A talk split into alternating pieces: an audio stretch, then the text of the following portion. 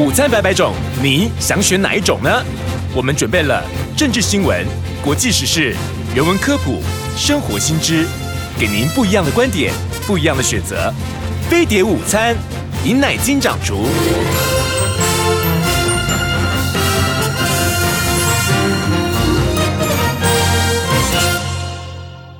警告！十秒钟后即将登陆地球，快拿起手机下载全新飞碟 APP，接收地球大小事。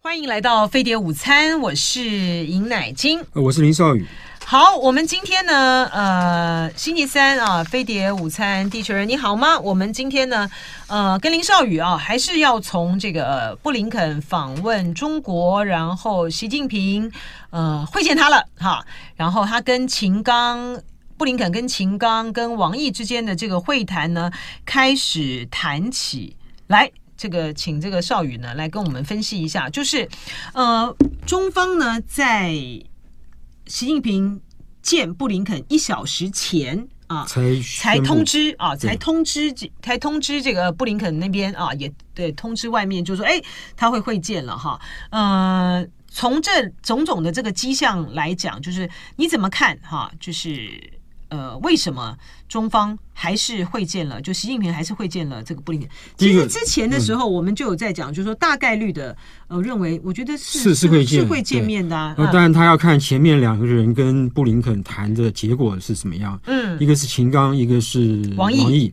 那么这两个人，他们他们双边就是这这这两次会谈，他们出来讲话呢，当然都是各自表达各自原来既有的立场。那么包括这个，那有一点点小进展，就是秦刚答应在适当时机去访问华府。那至于这个适当时机是什么呢？没有，没有，没有什么时间，并没有说定。这个是双方的这个在一件事情上面呢，有一点点非常非常小的小的进步，就是在那个芬他命那个原那个原料出口到美国去这件事情上面，双方同意呢，这个建立一个工作小组去研究这该怎么样去节制这件事情。除了这个之外呢，几乎是没有什么进展。美国想要的想要的事情，比如说双方的这个恢复军事热线啊，避免海上冲突啊，等等等，中方都没有答应。中方说这个你美国不能再围堵我了，等等的，美国也也不应该没有说答应不答应。可是他后来他跟这个秦刚会面的时候，他说双方对双方的会谈是有实质实质内容的，然后是有建设性，这就代表不是太好的意思。他跟习近平见他，至于他怎么描述他跟习近平见面的。这个这个这个气氛或整体整体的，布林肯。布林肯他跟习近平见面，嗯嗯嗯他非常 robust，robust 就是说我们呢这个这个各自的表达，我们强硬的表坚持我们的立场，而且我们强力的表达我们的立场，这这也不是一个正面的词啊，所以你可以预期的，他是在 Twitter 上面。对对，呃，Twitter 上面对。对啊，他在 Twitter 上面，所以可以预期说，双方并没有就太多事情达成共识，甚至呢，没有就这个几乎没有就任何事情达成共识。可是布林肯这个也这个先打了预防针，说我们并没有去期待说这次一定要达成什么共识，让大家的降期待不会太降低。可是呢，那如果这样的气氛描述是这个这个大致正确的话，而习近平又愿意见布林肯的话，这中间就透露出一点蹊跷。这个蹊跷就是。呃，根据你这个，如果你要相信这个美国媒体的说法，他们认为是中国比较有求于美国，但美国也有这不不，这并不代表说美国对中国没有什么期待。美国最终对中国期待是这个双方能够避免军事冲突，这也是最重要的。可是他并他那个李尚福那个事情受限于李尚福还在被制裁，这个这个事情是没有办法解决，除非李尚福解除制裁。那么除此之外，美国对中国呢，基本上呢。这个其他的基本上就是美跟美国的基本的原则，或是美国既不既有政策是绑在一起，他很难一次就就跟中国说我要我要推翻我自己的政策。相反的，美就美就说等一下哈，就等一下等一下，就说这个呃，刚才呃林少宇提到说布林肯在跟习近平会晤之后，嗯哼，你说他用了一个什么词？robust robust 啊，就表示说呢。呃，我们双方呢，彼此对于我们的立场跟原则，是我们还是坚持，还是坚持的哈。但是就是，其实我们从呃中国方面呢，呃发出来的这个讯新闻稿来看啊，习近平在里面呢，就是也讲到，就是说什么呃，这个中美双方呢都有这个责任呐、啊，要控管啦啊。然后呢，呃，我们的这些的呃，我们的就是。世界上这些国家都不希望选边选边站啦。然后呢，它里面也提到说什么地球呃够大啦啊、呃，容得下这个中美的发展啊。这个比喻就是就是告诉美国说，我没有跟你要争霸的意思。对对对，就是说在中方放出来的讯息是这个。而这个而这个布林肯这边呢，啊，比如说他强调说啊，我不支持台独啦，啊，嗯、然后这些原则的东西，就必然他，但是他用这个 robust 来形容，就必然有一些呢是不见诸于文字稿的这个部分呢、那他形容的是一个气氛，好，那他既然他形容的是这样的一个气氛，我觉得也是要给，就是我觉得也是要给美国国内。哦，那那当然，就是要给美国国内一个交代了哈，是就是在特别是在国会对中如此强硬的态势之下啊，呃，他没有任何的这个示软的空间啊，而且从中国摆出来的那个接见的规格呢，其实就是在给布林肯穿小鞋了，是没错，就是有一个像是我长官在听下属这个工作汇报这样子啊，所以我觉得相形之下呢，他就必须要更谨慎的来面对可能的这个。这个情，你说布林肯，布林肯对可能情况哈，然后就双方的各自的会面的需求来讲，就是说美国有没有会见，呃，有没有这个希望跟这个呃北京北京对，就是跟那个习近平会见的呃重要性，当然有啊，他美国也有这样子的需要，因为他也想要去铺平后面的道路嘛，包括这个叶伦去访问啦。雷蒙多去访问啦，然后最重要的就是说，拜登跟习近平在 APEC 的会晤啊，这些都是拜登很想做的啊。那但是呢，就是像就如同刚才呃提到的啊，邵宇提到的，就是说两国的这个国防部长，我看这个是短期之内很难恢复了哈。那我们现在呢，来谈谈这个呃美方的观点，美方认为说。不只是美国需，呃，不只是美国需要，其实中国也有需要，也有求于美美国，所以它有求于美国是哪些点？呃，基本上是两个经济的因素跟一个这个政治的因素。我们先讲政治的因素啊，就是这个习近平呢，他们美国的美国的看法是认为，今年的年底的 APEC 的领袖高峰会，习近平是很想去的。然后这个这个，因为习近平已经在塑全世界塑造了一个他是国际这个全球的政治政治家的形象。嗯，嗯，那么这个形象呢，不管就于公于私，都都不应该去就轻易的放弃。这是一个他必须要出席的理由。他如果今天跟美国搞不好，他在 APEC 他不会不见得会受到冷落，可是他能够吸引到的目光或他那个形象一定会受到一些。一些一些折损，一些损伤，这是一件，这是一个，这是一件事情。第二个事情是，这个是这个是对的哈，就在于是说，因为习近平一再的强调这个呃，搞对，就是中国一再强调搞对抗的，搞对抗的，搞围堵的，是你美国嘛？是。那我中国呢，是一个和平的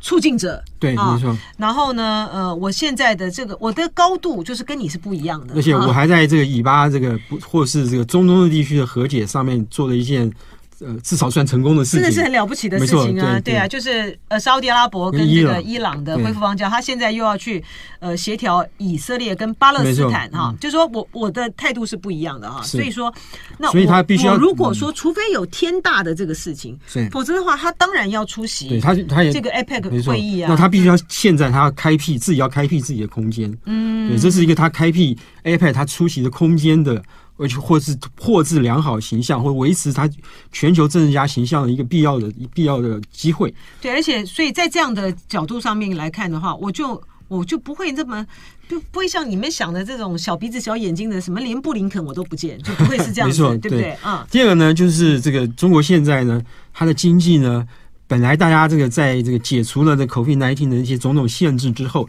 他们觉得预期这个中国经济会很快的。反弹，嗯，会马上这个赶上赶上这个过没没有办法赶上过去，可是至少能够恢复到疫情前的水准，就说是会经济上面是会弹起来的，就没想到他们其实不如预期，不如预期，然后这个不如预期呢，事实上是很糟糕的。那么他们看到看到这几个月来呢，有只有两种产业呢是这个这个这个这个蓬勃发展，嗯，一个是旅游业，一个是餐饮业，可是呢，在制造业。在这个房地产业都这个数字都不是太好，嗯嗯，总归然后另外一方面呢，雪上加霜的是呢，甚至到四五月的时候，就是前前一个月、前两个月的时候呢，这个数字呢也让人家惊心到说，很多当初预测这个经济反弹或经济这个恢复会很乐观的人，都表示说，我们当初的预测是不是太过乐观了？嗯嗯、那这话不是不是美国人讲，这话是呃前中共中央财经委员会的财经委员会的办公室副主任尹燕玲，他是一个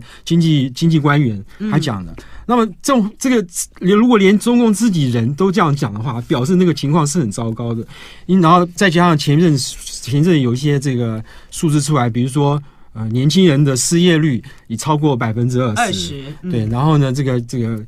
这个房地产的投新建新案子也越来越少，这些数字都不是一个好消息，因此让这个让这个北京的这个经济压力呢变成异常的沉重。在这种情况之下，他只有想到两条路，他想到两两两个方向可以走。第一个是呢，我如果现在跟美国这个这个稍微稍事和解的话。我至少可以，我没有办法做到说美国一下就变成变成一个愿意跟中国在很多中国在很多经济经济方向上愿意合作的这个地步。可是我可至少可以延缓，或是这个这个延缓那些美国要来的经济制裁，或是美国要来的经济反制措施，因为我有意愿要谈了。然后，而且你现在也有也有经济官员要来跟我谈了，那我就顺水推舟做这件事情，这是一个。第二个事情是，所有的周边国家，我们不要说这个这个欧洲好了，这就算是亚太的周周边国家，都不希望看到美中之间有这么剑拔弩张的情形。如果今天能够让亚亚太国家能够放心的话，或者是让欧洲国家也部分放心的话，那么这对我的经济发展是有好处的。嗯，所以在这两个这两个这个这两个经济经济因素，或者这两个经济因素加上一个政治因素的考虑之下呢，北京这次就这个这个顺水推舟的让习近平接见了这个布林肯。嗯嗯嗯，所以呃，就这个实质上面来讲的话，呃，我想王毅跟。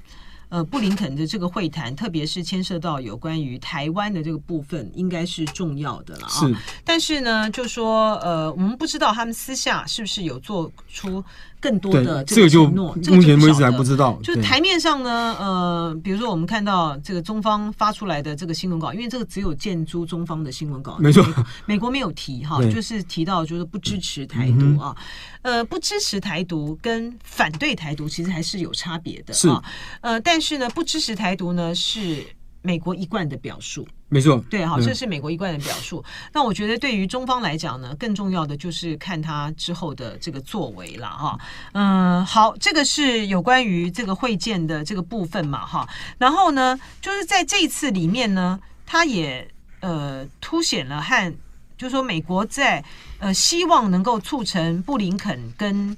呃习近平会见的里面，嗯、美国也做了还是蛮多努力的。对对对，当然美国也希望跟这个中国北京这个维持一个比现在好的关系。对对。那么这个最主要原因是他担心两边的这个军事的意外，军事上发生意外，然后造成冲突，然后大家就冲突升高以后，这对双方都不好，这对美国也不是好事。嗯。因此呢，他必须要中中国维维持。不仅是维持既有关系，必须要更进一步去去去解决那个潜在的这个危机的问题。所以到底是什么？哈，就美国的考量是什么？而美国国防部呢，在亚洲呢，又是怎么样的一个战略思考？因为我们看到，在布林肯呃访问中国之前的时候啊，呃，前脚那苏利文已经去了，已经先先去了这个日本哈，来做日。美非哈三国上面的呃一个联合的态势，好好，我们要来继续谈啊，就是中美关系在经过了呃习近平会见布林肯，布林肯访中之后，嗯、呃，就说双方的关系是。和缓下来了哈，没有那么的紧张了了哈。但你说从此呢，一片平坦没有，也不会，呃，不可能，也不可能，还早，还不到那，还有很多的这个问题啊。那我们就我们刚才提到，就是说，呃，美方在对于要促成习近平会见布林肯这件事情上面也做了很多努力啊。其中最显著的就是有关于呃中国在古巴呃扩建间谍基地这件事。呃，对，就是他在那边这个就大概是继承的。苏苏联时代的时候，一个大型的监听站，然后他去这个去，因为苏联已经不在那边再继续监听了，他就去这个扩建的那个监听站。可是这件事情上，这个这件事情呢，基本上不是一个不是一个新闻。那么当然后来被被这个泄露出来是拿是要企图去阻止布林肯去跟去大陆去美国访问，去啊，对不起，去北京访问这个这个事情啊。那么，那美国美国行政部门当初是怎么评估说这件事情，我可以不要去理会它，或是我可以比较有理由的，比这个上次把中共的这个气监这个监测卫气象的气球打下来这件事情，我那个他是非常在意的嘛。他他这件事情他可以不要在意呢，是因为美国经过研究之后。他发现，呃，这个中国大陆在古巴设置针对他的监听站，这件事情在国际法上是没有违法的，没有违反国际法的，他不能说什么。他可以私下去说你抱怨什么什么，他可林少宇，你坐了你坐了什么椅子啊？那叽里嘎啦叽里嘎啦 一直响。他没有办法，他没有办法去说你违反国际法，因为是没有违反国际法。嗯，那么我们当然我们不知道他跟这件事情，他跟国会议员是怎么样去沟通协调的。那我们可是我们看到的是说，美国国会议员在刚开始的时候有这个抱怨的几抱怨了一一两天，后来就完全没有完全没有这个事情说去说这个指责布林肯到。北京去是投降啊，等等等等，除了那几个这个铁嘴的这个就比较强硬派，对强硬派一部分强硬派人士以外，那北京也看到了美国这个表现，就觉得说美国你也是有诚意，也是大家大家说在就大家觉得美国你也是有诚意的，所以就这个这个事情就顺水推舟就就就过去了，就过去了。对，我觉得他们呃说找出来说什么在国际法上面没有违反或什么的。嗯这也是哦，当然，那也是也是很凹啦。对对对，没错没错，对。这种事情哪有什么违反不违反国际法的这个事情啊？当然有啊，你对，那你想想看，当然有啊。那你美国对他说美国也自己也做这种事情啊。对呀，美国那个美国那他的意思是美国那个也不违反国际法，那当然这这种行为这种行为哪有什么违这种行为哪有什么违反不违反国际法的问题？你今天去把这种事情不不会用国际法来解决，就是对。可是呢，他可以他可以用于国际法当做这个。我觉得这个美国的这些国会议员呢，要不然呢，反正大家都知道是怎么一回事了哈。嗯。那不要不然呢，就是程度很差了哈。就是说，国会议员程度什么时候好过？啊，对啊，就程度很差啊。反正你这样讲，那我就就在综合的这个考量之下。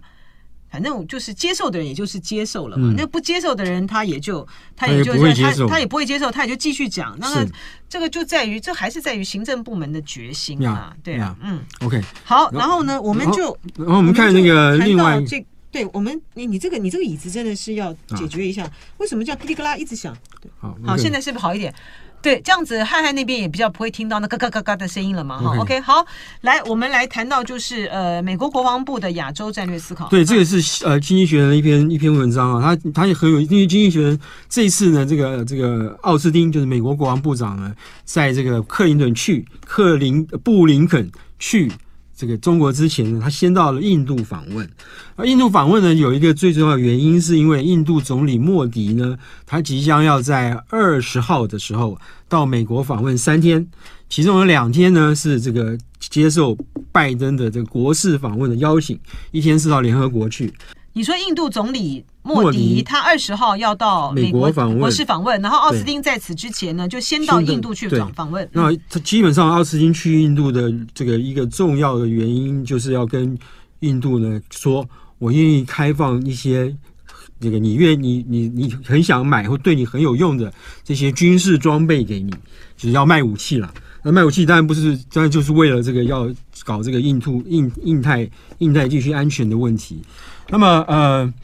那在这种情况之下呢，在这种情况之下呢，这个呃，这个《经济学人》就有一篇报道，就是他坐跟着搭的奥斯汀的专机来回这样一趟，他就写了一篇文章，叫做《这个美美国的印太战略》在美国国防部的眼中，印太战略印太战略是怎么样执行的？嗯，他说，印太战略事实上不是一个完整的这个有计划的一个战略，它基本上是是到就到处去美国去想办法去。去跟这个印太的国家签订种种这个强弱不同、大小不同的这这些这个这个这些这些计这个安全计划，比如说呢，他跟日本跟韩国有正式的这个盟邦关系，有协防关系，那是一个比较坚强的这个这个安全安全协定。他跟菲律宾也有盟盟关系，这也是一个安全协定。可是他其他国家，比如说他跟跟他跟亚亚太的这个这个呃南太平洋国家这个。期待就比较弱一点。然后它跟印度呢，现在是这个全世界的这个这个经经济大国，它过去跟印度的关系非常非常薄弱，因为它现在它现在看到一些机会，想要进入这个印度的市场。那么他在这个他用这个他用了一个方法来一个一个方式来描述美国的亚太或者印太战略。他说他们在织网，就是编织一个网。这个网呢，呃，这个没有没有编织的这个方式呢，并没有不是有计划。他今天能够看到哪个地方有弱点，有中共的弱点，他就进去织。他能够织出来织出来什么样的网也不知道。可是呢，他只要能够织出来网，对他来说就是对美国来说就是一个好事。嗯、甚至有些地方在重叠或重复也没有关系。比如说四方会谈跟 AUKUS 可能就有一些重复的地方，或是呢这个呃四方会谈跟现在的美日的安保条约有些重复的地方，这些都没有关系，这些只要只要能够织出来就好了。然后呢，这个那么可是呢，他也知道说这些网呢织出来呢，在真正的如果说今天呃中国大陆要攻打台湾的时候，到底这些网能够能不能保证这个在这些这个当事国家愿意出来保护台湾，或者愿意出兵协助台湾，这些都是说不准的事情的。嗯，可是呢，这没有关系，这这个到时候这也是到时候才看得到的事情。嗯呀，这也。蛮特别的哈，所以他用这样子的一个形容，嗯、就是说，那呃织网哈，织织网编织一张网。那这一次呃，Austin 他去印度，他们达成了什么样一些具体的合作事项吗？嗯、呃，或是进一步的更深化吗？是他他他提出了这些一些这个要呃一些 offer，就给印度政府说，我愿意在下面几个方向呢帮助帮帮助你那。这这些呢，都是这个跟军事采购有关的。好，比如说在战斗机啦，在战车跟甲车啦，在这个呃这个这个情报监侦上面啊，他愿意帮你设计一张他们叫做军事这个或军重整军备的路线图。我可以在这几个方向。在什么时候重整什么事情？没有没有发生就是他美国提供了一个路，这个重整印度重整军备的路线图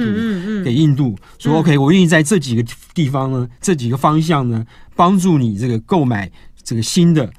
武器升或者把既有的武器系统升级。嗯，那其中一个最大的这个让步，或或者说从美国来说，对中对印度来对美国呃对美国来说，他给印度一个大礼是，他愿意呢把这个一个非常。呃，这个耐用、非常这个强大的一个空军的这个战机的发动机，那个奇异电器公司的这个 F 幺四幺四发动机卖给呃这个授权给印度去生产，也就是说，他跟奇异公司讲好说，你现在、哦、授权印度生产的，对，你到这个印度去，然后呢，嗯、这个我在那边设厂，跟印度这个做这个合作，那这就蛮大的，这是一个蛮大的、蛮大的这个。那。他在印度生产之后，印度还可以被再卖给哦，这是另外一回事。就是对他怎么卖给其他国家，就是另外一回事。对，而且这件事情呢，嗯、美国过去基本上跟印度呢军事上的这个这个买卖关系、合作关系这么少，就是因为印度呢向来是这个俄国的这个市场。对，对所以这才是关键。对，然后他他。这个他这个印这个俄国市场呢，主宰了这个这个俄国主宰印度的军备市场。可是呢，有一件有有有有两件事情，有有一件事情让美国这从美国的观点来说，嗯、美国好像不管到那边去呢，他不是怕跟印度做生意，而是他怕说，我今天跟印度做生意以后，我授权科技转移部分，不管是全部还部分科技转移。你的科技就我的科技机密跑到俄国去了，俄罗斯去了。对，这是一个麻烦问题。可是现在在俄乌战争之后，有一个不一样的地方是，第一个，这个第一个是俄国的军备似乎也不是这么传说中的这么这么这么这么厉害。嗯，所以这个让这第俄国的军方以及俄国的政权是就心里面打一个问号，说我是不是应该还继续这么大量的购买？这个恶国俄国让印度的人产生一些对对对对，这是一个这个问题。第二是说，他们也知道这个在这个俄乌战争之后，整整个世界局势改变，然后美国对于呃印度呢是有求于很多的，包括这个它的整个这个印太印太市场跟印太战略，市场跟印太战略上对都都，然后他这时候他比较去他稍微。倾向美国一点，对他来说是符合他的国家利益的。就印度方面，对，对，就是美，就是美国希望印度能够多倾向我一点哈。印度也愿意，但是嗯，但是呢，我觉得在这个方面呢，是有一个问号的。就就印度会怎么做是有个问号的，就在于是说。他当然会比较倾向于美国，而不是倾向于中国嘛，哈。哦，当然，当然，当然，当然。就说对于这对于呃美国来讲，呃，印度呢，其实在俄在俄乌战争上面，他的立场是不坚定的。呃，他的立场是不坚定的，不管是在油气方面哈，或者是说在联合国的表决上面，你看过任何一次？呃，在联合国的表决上面，印度站在美国这一方吗？没有啊。哦，那然后在这个油气的采购上面呢，他也是还是尽量的去跟俄罗斯买啊。是。但是对于美国来讲，最重要的是，因为印过印度跟中国不和，他们两个之间呢有很多的问题啊，所以呢，美国呢就想借着这个机会，特别是这个嗯，虽然奥斯汀这个讲的很好听啦，就是我们帮你画一个整个更新装备的路线图，对，但是目的就是。是我希望由希望由渐渐的哈，由美制的武器来取代俄罗斯制的武器嘛？对，他的他的目的在这里嘛？那我就这么精明的印度买单吗？嗯，买单啊，因为他基本上他在他国内现在也搞一个，就像。中华民国以前在做就是什么自立自强，这个自力研发这个这个计划，可是那个计划呢搞得非常不好，不顺遂。他本来要在二零二五年的时候达到说外国军来来印度投资这个军备军工生产业，嗯，对，要达达到一百亿美金，结果到了今年。今年就是这个二呃二零二二二二零二二年的时候，二零二三，我知道这个他都要算到去年的数字嘛，才不过几亿美金而已。他想眼看就是不可能的，因为只剩三年。希望多少？一百亿美金。哦，那差很多，就差很多，差很多。所以说他现在也也急了，他现在也也急着说，那我们我们呢可以做这个，可以这个同时在同时也接受一些这个美制装备，或是分散，不要老是去买俄国装备进来。这是美国看到另外一个。可以跟印度打交道、做生意的机会。一方面，我卖给他军火商，卖给军火给他；又另一方面，也符合我的印太战略。就是印度真的是很很精明的一个国家。哦，是因为他的外长，对他的他是他是一个很精明的国家。因为这个这笔交易到目前来讲呢，其实看起来呃，印度是赚的哈。是没错。因为我我帮你画了这个呃路线图，然后呃最重要的是说，哎，你还可以来生产我的这个战机的。战机的发动机啊，这个对于呃印度来说，他又他他要付出的其实很少，嗯，他要付出的很少，他也没有说去牺牲，我因此就牺牲了我什么的国防的自主权啊，哦，没有没有什么，因为他跟他跟这个美国之间的关系，跟美国跟日本的关系是完全不一样了，那台湾就更更更别更。甭说了，没错没错没错。我们呢花了大钱买美国的武器，买买美国的雷达，买美国的这个无人机，然后情报呢都还给你们美国人用，跟美国人用。哎，我要用呢，还要还要还要还要听，还要看你老大同意。哇，我里面。哦，这以前从从以前有有这个 YouTube 开始，那个就是这样，就就就就这样就这样。对呀，空军飞行员去飞那么一趟危险的任务。回来以后呢，底片就在机场跑道就给美国人拿走了。嗯，对，他就不会给你看，他给你看是说我把这个这个底片的解析出来之后，我觉得我在挑选一些愿意给你知道的情报。嗯，对，可是那是我们的飞机，我们的飞行员的命换来的。对啊，那他军他他不让他不要让你蒋介石知道，没错没错没错，对，就是你你你知道，就资讯就是力量，那啊，对不对？没错。然后我完我全盘的这个掌控。然后呃，我决定我要给你什么，好，然后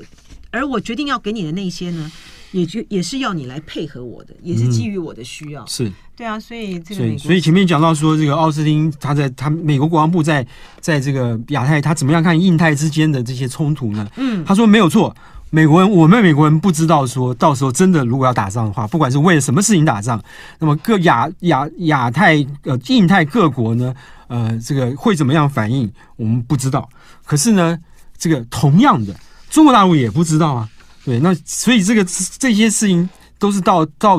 真正开战的时候，如果真的有那么一天的话，的各国的这个政治呃政治情况，或是当时的亚太政治情况而定的。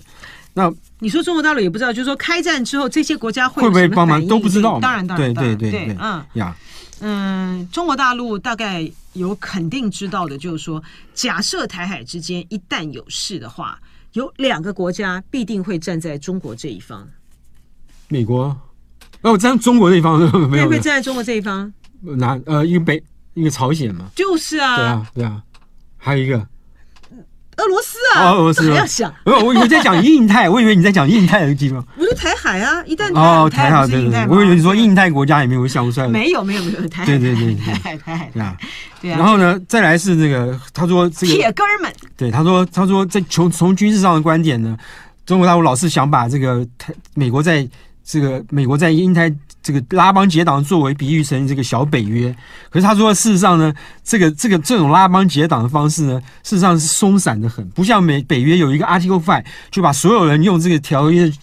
条约的权义务把所有人绑在一起的。你东攻打一个北约国家，你就是攻打北约去整个国家，嗯，这是一个非常大的差别啊。如果美国如果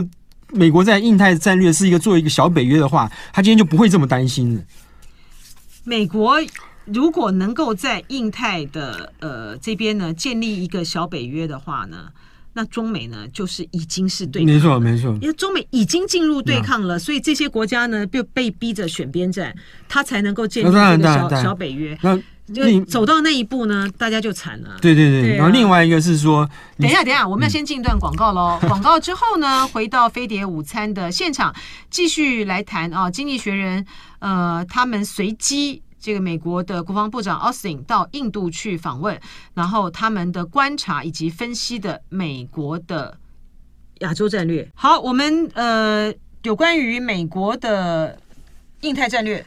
林少宇还有要补充的。对对对，就是说刚才说过，这个他在他在印太是在做织网的工作。那么织网有些有些网呢，这个织的这个。强固一点，有些网呢织的这个薄弱一点了。比如说，日本跟美国虽然是有正式的这个安全、安全协、安全合作的盟邦关系，可是呢，印日本的这个呃这个三个这个军种，陆制、海制、空制，他们过去呢，因为在美国的安全伞下，而且他又是一个这个，他又是一个主张有和平宪法的国家，因为他过去呢，三个他们自己的三个军种军三个军种的这这个之间呢，都互相。没有这个一个协调、协调联合作战的这个指挥机制，那么更不要说他能他在战时他怎么样去跟美国这个达成这个这个在做做这个做联合作战，因为在这个方面呢，这是日美国跟日本这个在合作上比较弱的地方。他不是一天到晚在那边演习吗？对啊，当然，但是要去强化这个部分。对，然后第二个是呢，澳洲，澳洲在美国整个印太战略来说呢是。第一个作为他在空军在战时的时候的疏散疏散基地，然后呢，在澳洲也是 AUKUS 的一员，他会去跟这个这个去购买美国跟英国这个帮他制造潜舰。嗯，还有一个地方就是他未来的这个美国或是这个美国开发的高超音速的导弹和飞弹也会跟澳洲合作，或是这个用或是在。在制造上合作，或者在这个基地的设置上跟澳洲合作。澳洲就是对美国来说是一个非常重要的、非常重要的呃一个盟邦。嗯，因为这是他这个在编织这些让澳印印度，但是另外一个很重要的地方。那么这个印度的重要性，我们刚才讲过，包括美国现在大举的想要这个跟印度做这个军火生意啊。因为它很重要的就是在在于钳制中国的这一块。是没错，对它的呃。对地理位置，可是对台湾来说，这个他经济学人这个文章讲的很白。他说呢，他印度担心的是中国，这并不代表说台湾有事的时候他会帮你。那那当然，那当然是不会帮你。是这个呃，好，这个莫迪二十号要到美国去访问。对，莫迪呢，这这个你可以想，莫迪呢，呃，是这个美国有这个有史以来这个参众两院联合联席会议邀请外国。的这个领导人去演讲，嗯、呃，只有四个人是两次，一个是丘吉尔，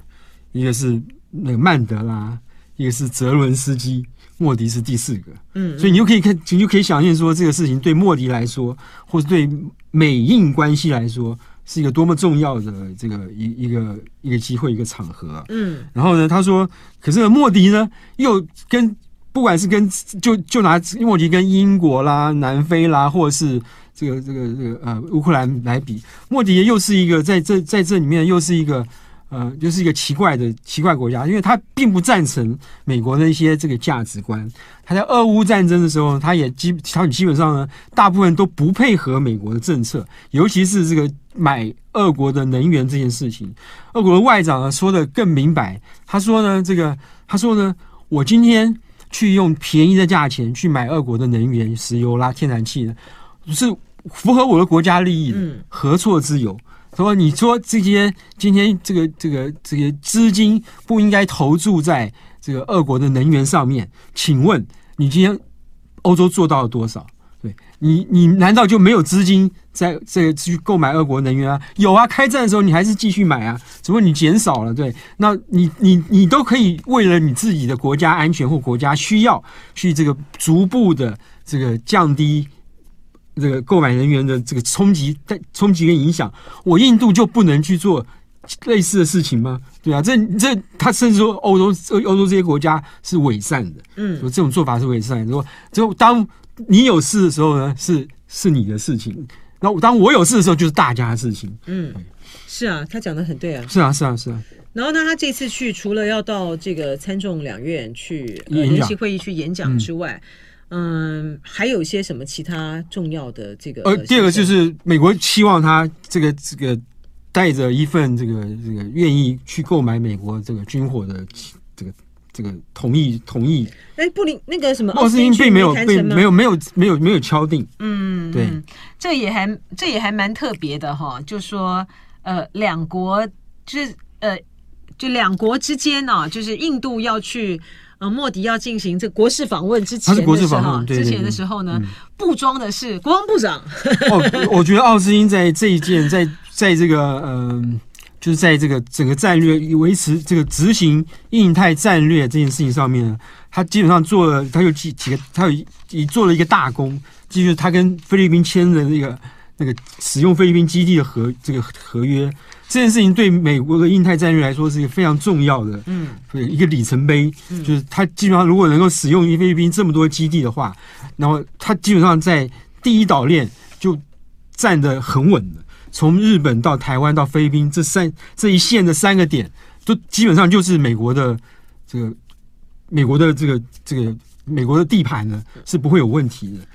对，然后这个关键就是在呃，一旦真的台海有事的时候，嗯，美国要采取什么样的策略？那就是对，对，这个就是。可是不管美国采取什么策略，这就是政治，这就是政治决断了哈。是是是，这个就是呃，要要看要看这个未未来的。那印度对美国的重要性呢？包括他说他他这个在二零二八年的时候，他会超过日本跟德国的这个 G G D P 会超过日本和德国。他现在已经是世界上全世界第七大的服务出口。服务服务服务业出口国，而且这个服务业不是以前那种低层次，比如说我帮你设立一个 call center，因为我的国民有比较人会比较多人会讲讲这个讲电话用英文回答事情。对，他现在出口的这个服务业是比如高阶的服务业，比如说他这个他有他有这个高曼银行就有就有用很多这个印度裔的这个资料资料科学，嗯，讲然后呢，美国有很多的印度裔的这个。这个这个高管企业高管在美国服务，比如说呃微软啊、Google 啊，现在的这个执行长都是都是这个印度人，对，印度裔啊，对对。然后呢，现在连进制造业呢，对于中国来说，他原来这个，因为他在疫情的时候没有放这个，没有这个什么动态清零啦，让这个制呃这个供应链这个觉得很头痛。然后现在这个印度也积极的争取这个制造供应链的转移到从中国大陆转移出来，苹果已经在。iPhone 已经有百分之七在印度生产了，是未来理论上还是还是有还是会增加了。嗯、那对于美国来说，有一个很有趣的数字，他说现在有百分百分之七十的美国人觉得印度人是这个好，是是是喜欢印度人的。嗯，只有对于中国人有好感的呢，只有百分之十五。嗯，所以这也是另外一个中国人在这个中国最近在国内的形象是受很受到支持，所以在国外的形象。是一一塌涂一一败涂地。这这个就是美国要，这是美国向来的向来的这个思考都是这样子了哈。他会去呃扶植一个国家是。啊，来去打击他主要的这个敌人嗯，然后后来呢又会发现说他扶植的这个国家呢呃不听话了，嗯、不如他预期了，嗯，然后他又要想办法呢就回头再来去抹黑，去回头再来打压他啊，就美国一贯都走这个路啊。他今天对于印度的好，这个难保他以后呢呃，不会对印度呢，又是翻脸啊，呃，做出他像他现在对这个中国所做的这个事情啊，这是第一个。第二个就是说，印度的确，你从数字上面来看，它在很多方面呢，呃，看起来都非常的有前景啊，然后保有一定的优势。但是我觉得它的内部的治理的问题太……那没错没错，因为它太大了，所以说。它的贫富差距的问题啊，它虽然呃已经废除了种姓制度，但是种姓制度依然根深蒂固。它的各种各样的这个治理问题，它的教育的不普及的问题，它的贫穷的问题，